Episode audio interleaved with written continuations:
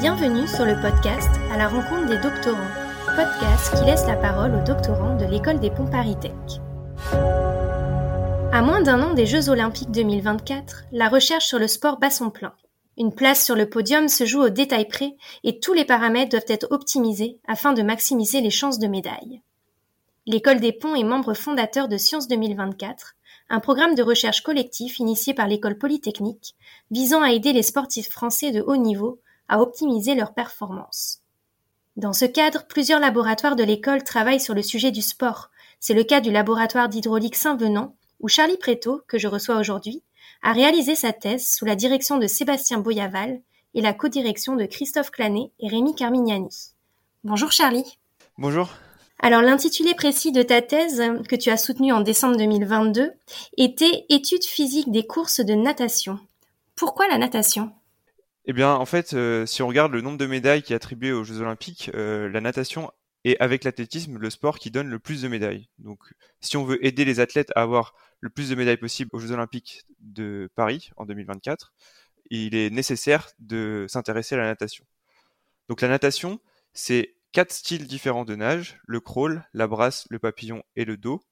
Et on a des distances qui vont de 50 mètres à 1500 mètres. Donc là, euh, le, cadre de ma thèse, c'est les courses de natation en bassin.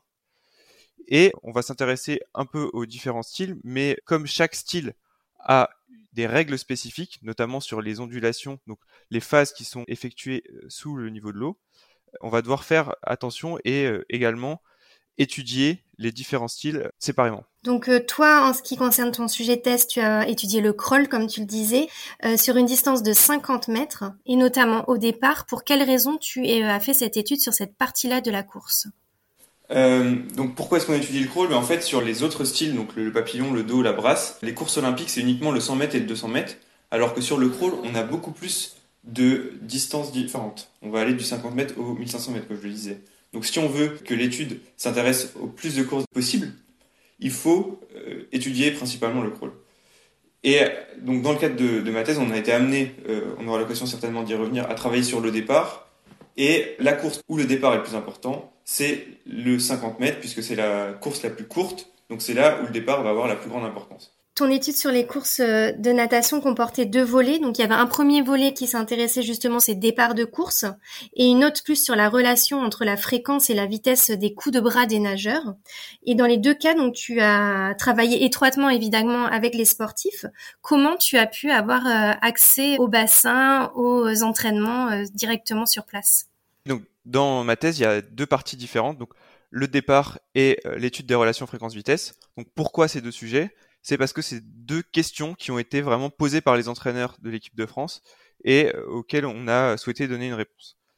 Donc, on n'a pas commencé directement avec des nageurs de l'équipe de France, on a commencé euh, avec euh, Rémi, donc un de mes encadrants, et moi qui faisions les expériences. Mais assez rapidement, après six mois de thèse environ, donc il y a le projet Neptune qui a été lancé. Donc le projet Neptune, c'est un projet financé par l'Agence nationale de la recherche dans le cadre du programme prioritaire de recherche sport très haute performance. Donc c'est un consortium entre euh, différents établissements de recherche et également la Fédération française de natation fait partie de ce projet. Et également la Fédération française handisport. Donc on a à la fois travaillé avec des nageurs de l'équipe de France valide et euh, de l'équipe de France handisport. Donc dans le cadre de ce projet, on avait accès donc au bassin olympique de l'INSEP et on a fait des expériences avec les athlètes de l'équipe de France qui s'entraînent à l'INSEP. Donc pas c'est pas tous les nageurs, c'est le groupe de l'INSEP. Euh, donc l'INSEP, c'est l'Institut national du sport, de l'expertise et de la performance, situé dans le bois de Vincennes. Et donc euh, les entraîneurs euh, avec qui on a interagi, c'était Michel Chrétien et Mathias Mercadal. La thèse porte sur l'étude du mouvement sportif, sur l'étude de la natation, mais il faut étudier le mouvement sportif. Et donc on a commencé par installer des capteurs sur les nageurs. Donc c'est des capteurs, euh, des, donc des gyroscopes et des accéléromètres pour essayer de reconstruire le mouvement. Donc directement sur les nageurs, euh, sur leur corps en fait, sur leurs bras. Sur leurs bras, exactement, oui c'est ça. C'est, on a des straps, donc on vient fixer les capteurs euh, sur leurs straps. Donc il y avait plusieurs limites à cela. Donc déjà ça prend du temps fallait compter entre 30 minutes et, et une heure pour euh, installer capteur sur un nageur. Les sportifs de haut niveau, euh, leur temps est quand même compté dans la, dans la journée, donc c'était quand même assez contraignant. Le second problème, c'était euh, la fiabilité des capteurs. Donc le problème, c'est qu'on est en natation, on est dans l'eau, contrairement à d'autres sports.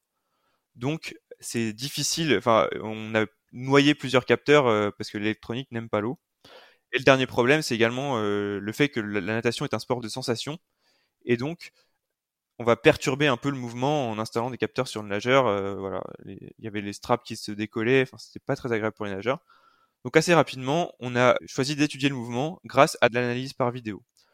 Donc toujours dans le bassin de l'INSEP, grâce au projet Neptune, on a pu installer des caméras aériennes et aquatiques. Donc il y a une caméra tous les 5 mètres sous l'eau et hors de l'eau. Et après une étape de calibration, donc euh, on a essayé de savoir comment ces caméras étaient placées les unes par rapport aux autres, on est capable d'avoir une grande vidéo en fait où on va avoir le nageur qui va traverser tout le bassin, donc tous les 50 mètres, et on sait exactement dire tel pixel de cette vidéo, je sais exactement que le nageur est à 10 euh, mètres 50 du, bord du bassin et euh, que cette distance en pixels sur l'image vaut euh, tant de mètres en réalité. Cette étude, elle n'est pas transposable à n'importe quelle piscine, il fallait réaliser des, expériences dans le bassin de l'INSEP, mais on a réussi à établir un dispositif qui permet d'étudier le mouvement très précisément pour les nageurs qui sont dans ce bassin. J'imagine que vous aviez des heures et des heures d'enregistrement. Comment ces vidéos sont ensuite euh, traitées Elles sont analysées euh, Qu'est-ce que vous en faites finalement? Ce qu'on a commencé par faire, c'est qu'on a des vidéos avec euh, donc un nageur qui va apparaître et bouger dans la vidéo. Donc on peut déjà cliquer sur le nageur et donc sur différents points. Donc par exemple, on va traquer le, maillot de bain du nageur ou sa tête, son bonnet. Donc ça c'est très long. Fallait compter environ 4 heures pour avoir le mouvement du nageur en entier. Donc ce que j'appelle mouvement, c'est pas seulement euh, le centre de masse, mais c'est également euh, les mouvements de bras, de jambes. Donc ça, c'est pas possible de le faire pour euh, des centaines de vidéos. Donc ce qu'on a réussi à faire une, fois qu'on avait un, jeu de données suffisamment grand, et ça c'est le travail de Rémi, ça a été d'entraîner un réseau de neurones à reconnaître les différents d'articulation du nageur sur la vidéo. Et donc maintenant, on est capable, à partir d'algorithmes d'intelligence artificielle, de détecter exactement où est la tête du nageur, où est son genou, où est sa cheville. Et derrière, on peut euh, faire du traitement automatique et donc euh, être beaucoup plus efficace dans le retour aux entraîneurs.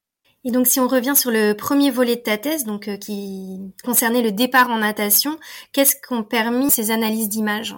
Donc il y a de l'analyse d'image, mais il y a aussi une analyse physique derrière, donc qui va, prendre en compte les différentes lois de mécanique des fluides pour réussir derrière à connaître les lois qui régissent la trajectoire du nageur sous l'eau.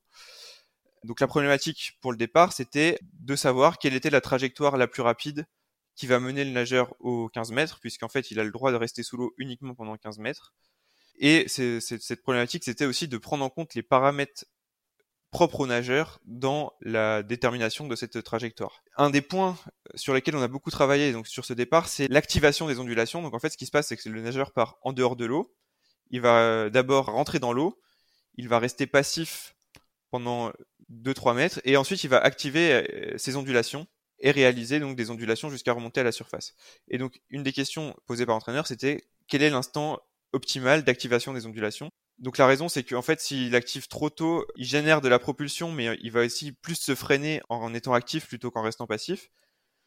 À l'inverse, s'il active trop tard, il va certes avoir peu de résistance, mais il aurait intérêt à quand même générer de la propulsion en ondulant. Donc on a réussi, en écrivant les, équations qui régissent le mouvement du nageur, à trouver la vitesse optimale d'activation pour chaque nageur, et on pouvait ensuite dire à l'entraîneur, ce nageur devrait onduler plus tôt ou plus tard. Tous les résultats de l'étude, c'est plutôt des suggestions pour les, entraîneurs, plus que vraiment des, vérités absolues. Hein. Oui, après c'est à eux de tester de leur côté euh, les suggestions que vous avez pu transmettre. Et puis c'est vraiment spécifique à chaque nageur. C'est ça. En fait, ce qu'on va faire, c'est qu'on va prendre un nageur, on va lui demander de faire quatre tests différents pour évaluer ses paramètres. Donc ça va être des, euh, des tests de nage à la surface, des tests d'ondulation sous l'eau et un départ complet.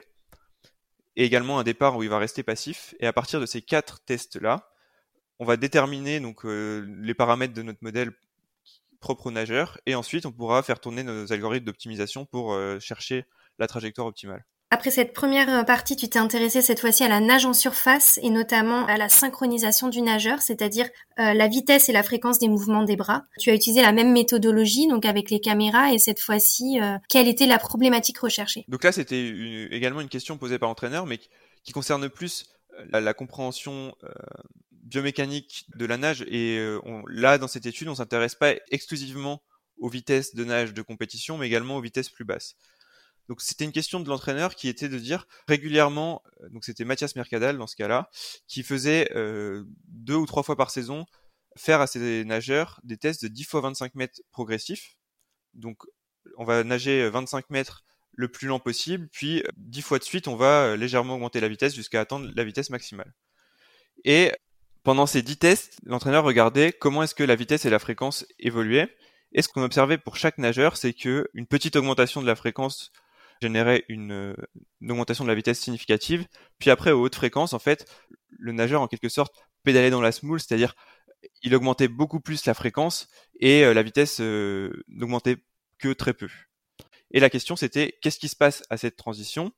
Comment est-ce qu'on peut l'expliquer Et surtout, euh, comment est-ce que moi, je dois faire pour que mes nageurs aient leur transition le plus tard possible donc, une nouvelle fois, on a essayé de modéliser ce qui se passait donc en écrivant à la fois l'équation des termes de propulsion du nageur et des termes de résistance.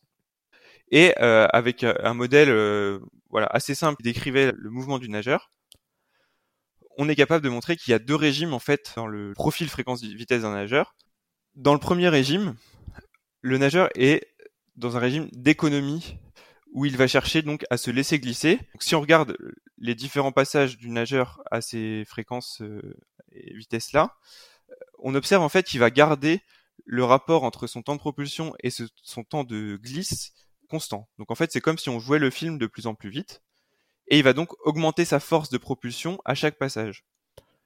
Donc dans ce régime-là, la vitesse augmente linéairement avec la fréquence, donc c'est très efficace d'augmenter la fréquence dans ce régime-là. Ensuite, donc c'est possible d'augmenter sa fréquence dans ce régime-là en augmentant sa force de propulsion. Mais arriver à la force maximale de propulsion du nageur, quand le nageur veut encore augmenter sa fréquence de nage, il peut plus augmenter sa force, donc il va devoir réduire ses temps de glisse. Et donc dans ce cas-là, on reste à force de propulsion constante, mais on va réduire ses temps de glisse. Et donc le modèle montre dans ce cas que la vitesse est en racine carrée de la fréquence. Donc c'est moins efficace. Et euh, tous les nageurs en pôle euh, de toute la France ont passé ces tests et les deux modèles sont très visibles chez tous les nageurs de crawl. C'est également le cas en papillon et en dos, mais cette théorie à deux régimes ne fonctionne pas pour la brasse. D'accord, donc c'est quelque chose qui est en fait normal euh, physiologiquement chez tous les nageurs. Voilà, c'est ça, c'est physiologique, voilà, tous les nageurs ont une force maximale. Euh, ce qu'il faut faire après pour euh, retarder la transition, pour répondre à la question de l'entraîneur, c'était bah, travailler en musculation pour augmenter la force ou réduire les résistances du nageur. Alors évidemment, on se demande, euh, après avoir passé trois ans de ta thèse sur la natation, est-ce que euh, personnellement c'est un sport que tu pratiques? Euh, ben, Pas du tout. Très occasionnellement, pour, pour être honnête. Moi, je fais quand même beaucoup de sport et de la course à pied à, assez bon niveau. Mais la natation, c'est pas du tout un sport que je pratique en compétition, en tout cas. Donc vous allez vous demander pourquoi est-ce que ce sujet que j'ai choisi, bah, c'était un sujet qui avait quand même l'air euh, très intéressant puisque moi j'ai suivi une formation en mécanique des fluides. La natation euh, a quand même une très grande part de mécanique des fluides. Je trouve très intéressant de travailler sur la natation, même pour un non nageur. Et sachant que Rémi, un de mes encadrants, avait fait de la, natation en compétition et à assez bon niveau également, ça permet en fait d'avoir euh, dans l'équipe des gens qui maîtrisent bien le mouvement et d'autres qui ont un apport plus extérieur et un peu plus naïf et c'est assez complémentaire en fait d'avoir euh, deux profils dans l'équipe de recherche. Ça permet quand même à la fois de faire la passerelle avec les entraîneurs, les nageurs sur la compréhension du sport, mais également aussi d'avoir potentiellement des idées des a priori qui peuvent guider les recherches. Finalement, cette thématique de recherche là sur la natation, c'était un peu comme une parenthèse euh, dans ton projet de recherche, puisque tu as commencé par un stage, donc à la suite de tes études sur l'optimisation énergétique, et là tu as commencé un post-doctorat sur les réseaux de chaleur et de froid euh, cinquième génération. Pourquoi ce choix d'avoir étudié le sport et de revenir finalement à ta thématique d'origine? Donc euh, c'est une bonne question. Donc sur un point de vue purement technique, finalement les compétences nécessaires à la fois pour euh, donc, euh, les travaux donc, sur l'efficacité énergétique et euh, sur le sport et l'optimisation de la performance sont finalement assez proches. On fait à peu près la même chose, on va chercher à modéliser un système avec des équations physiques, donc d'un côté les réseaux de chaleur ou d'un autre côté bah, un sportif qui va nager. Et une fois qu'on a réussi à modéliser ce système, on va chercher à l'optimiser avec des algorithmes d'optimisation. Donc, en, termes de compétences, en tout cas, c'est assez similaire. Après, sur le domaine, c'est vrai que, enfin, étant sportif, trouvais que l'occasion des Jeux Olympiques à Paris, euh, notamment en termes de, financement des projets de recherche, était euh, vraiment une occasion en or pour travailler sur le sport. Mais pour les années à venir, j'ai quand même l'impression, également pour des convictions euh, personnelles, que de travailler sur l'efficacité énergétique est plus utile et enfin, voilà, amené à être vraiment une problématique essentielle. Pour la deuxième année consécutive, l'école des pompes participe à la Fête de la Science, donc qui est un événement national. On ouvrira les portes au public le 14 octobre. La thématique de cette année est le sport et la science. Les JO aussi arrivent à grands pas. Ce sont beaucoup d'occasions pour parler des recherches scientifiques existantes dans ce domaine. Qu'est-ce que tu penses de toutes ces initiatives? Oui, bah, je suis complètement euh, pour ce genre d'initiative.